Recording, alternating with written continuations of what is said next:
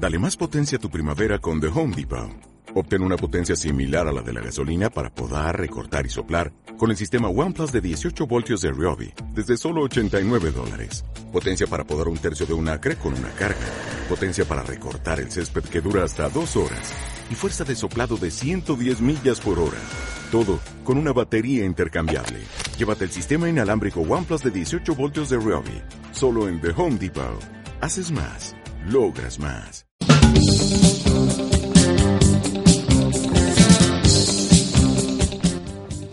Seguimos en AFK 2019, son las 18.36 en la República Argentina y ya nos damos otro lujazo de esos que nos encantan acá en AFK 2019. Tenemos del otro lado de la línea al diputado nacional por la provincia de Santa Fe, presidente del bloque Frente para la Victoria PJ, Agustín Rossi nuevamente con nosotros. Diputado, buenas tardes, gracias por atendernos.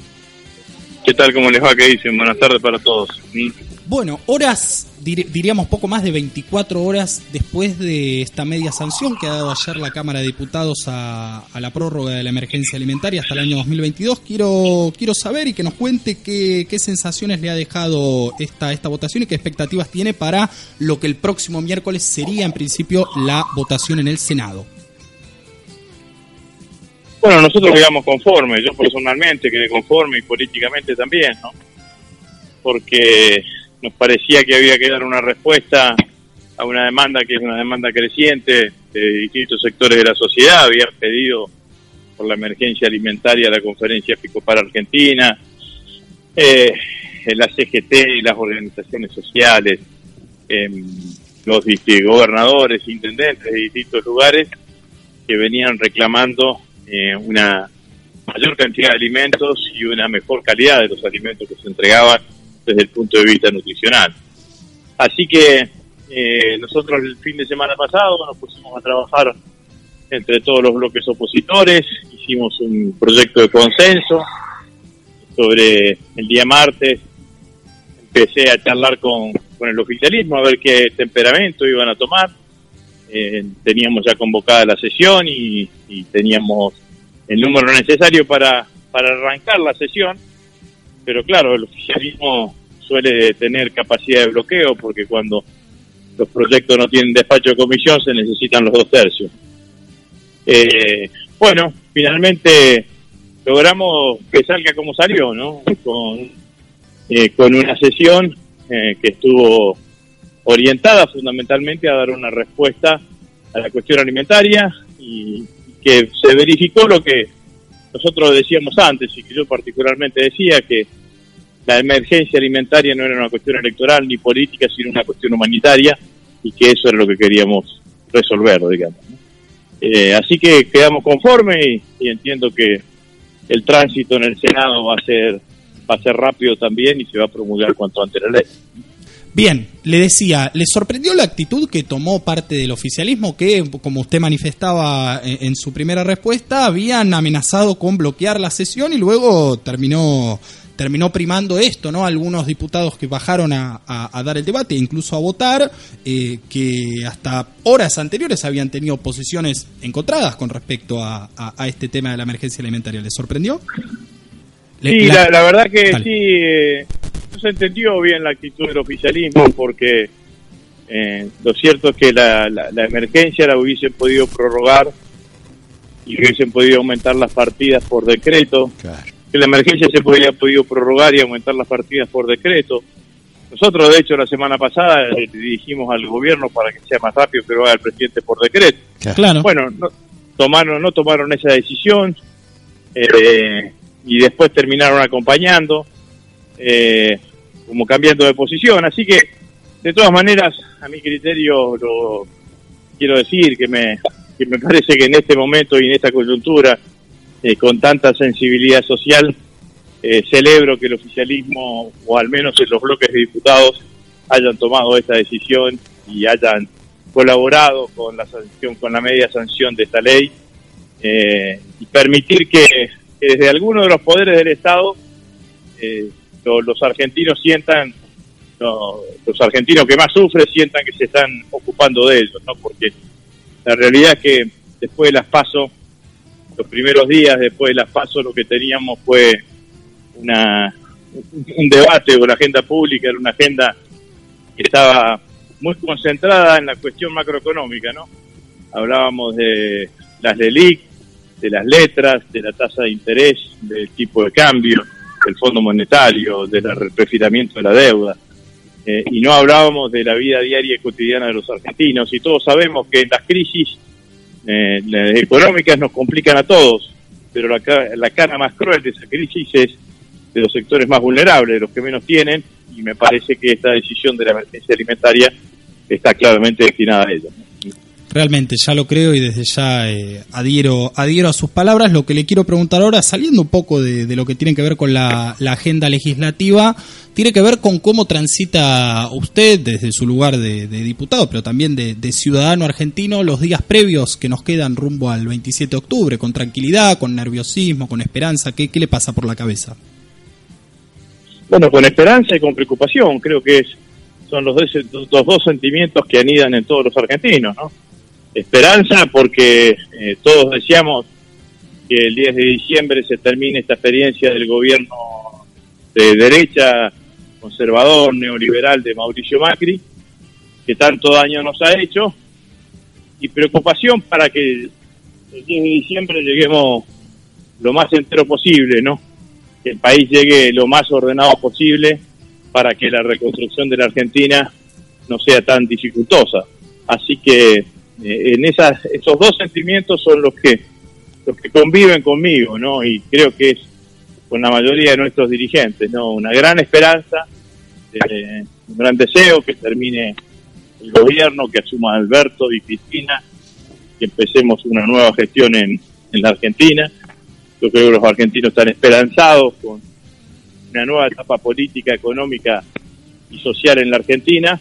Y por el otro lado, obviamente que siempre estamos preocupados por qué es lo que pasa con la economía y cómo, con qué nos vamos a encontrar el 10 de diciembre del 2019, ¿no? Porque la verdad que nosotros no creemos aquello de que cuanto peor mejor, sino las experiencias en ese sentido de transiciones en Argentina no han sido buenas, la de Alfonsín con Menem o la de, la Rúa yéndose, eh, yéndose y dejándole todo el valor a Duarte y a Néstor.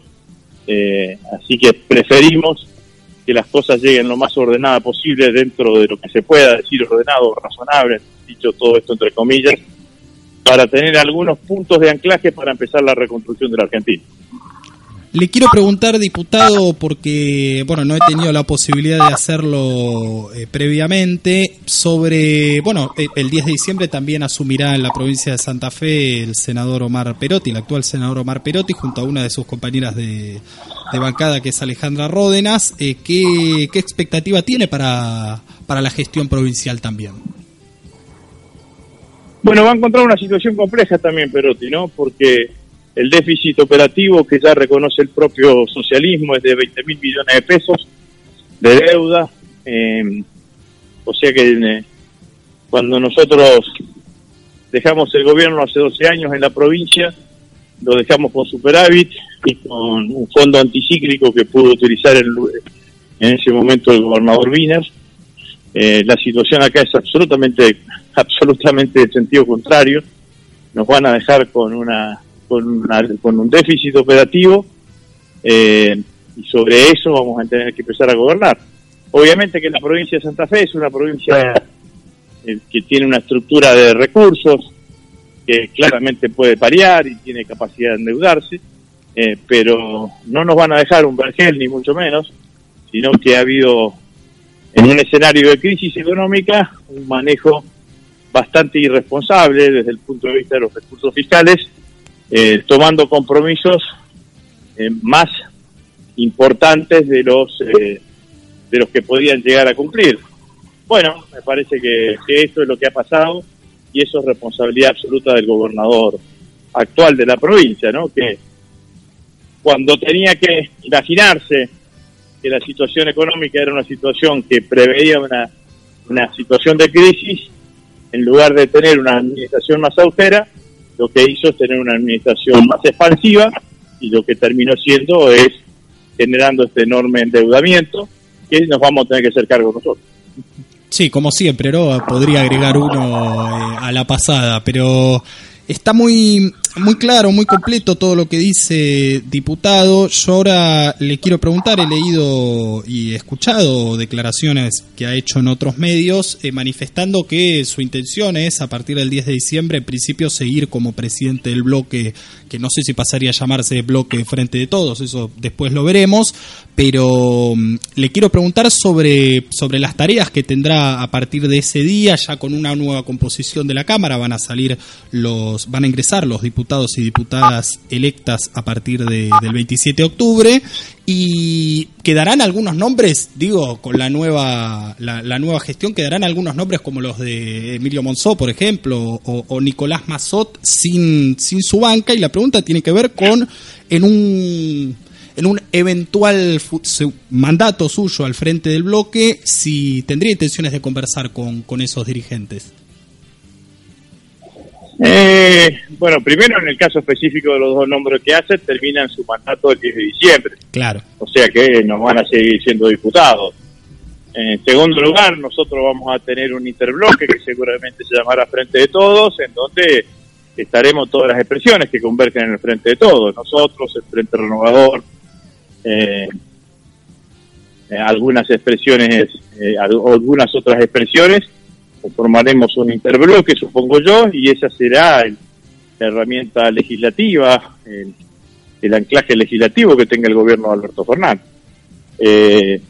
por lo tanto, el principal rol del, del, bloque oficialista es, es ese, digamos, ¿no? Darle nuestro gobierno el andamiaje parlamentario, el andamiaje legislativo que, necesite para, para empezar a para empezar a gobernar. Y obviamente que con el resto de los bloques, inclusive con los hoy actuales oficialistas, vamos a tratar de tener un diálogo responsable, respetuoso y tratar de, convocarlos en medida que, podamos a lograr niveles de acuerdo y niveles de consenso.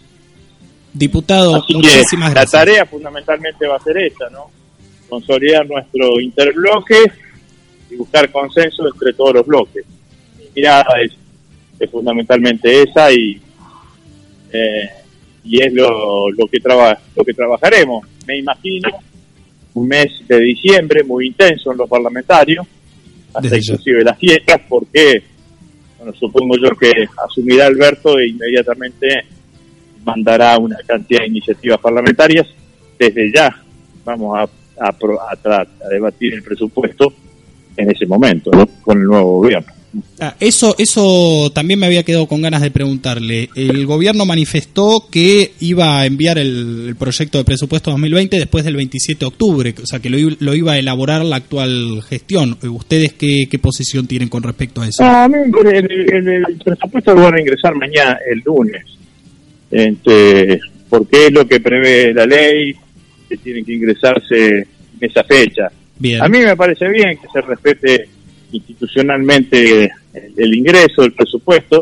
Ahora, lo lógico y lo razonable es que el nuevo presupuesto, el presupuesto que va a, a, guiar la gestión administrativa de gobierno y presupuestaria del año 2020, se realice con la opinión de quién va a ser el presidente, el nuevo presidente de los argentinos. Así que yo creo que todos estaremos de acuerdo que eh, eso va a ser tarea para tratarse después del 10 de diciembre, cuando ya esté instalado el nuevo presidente.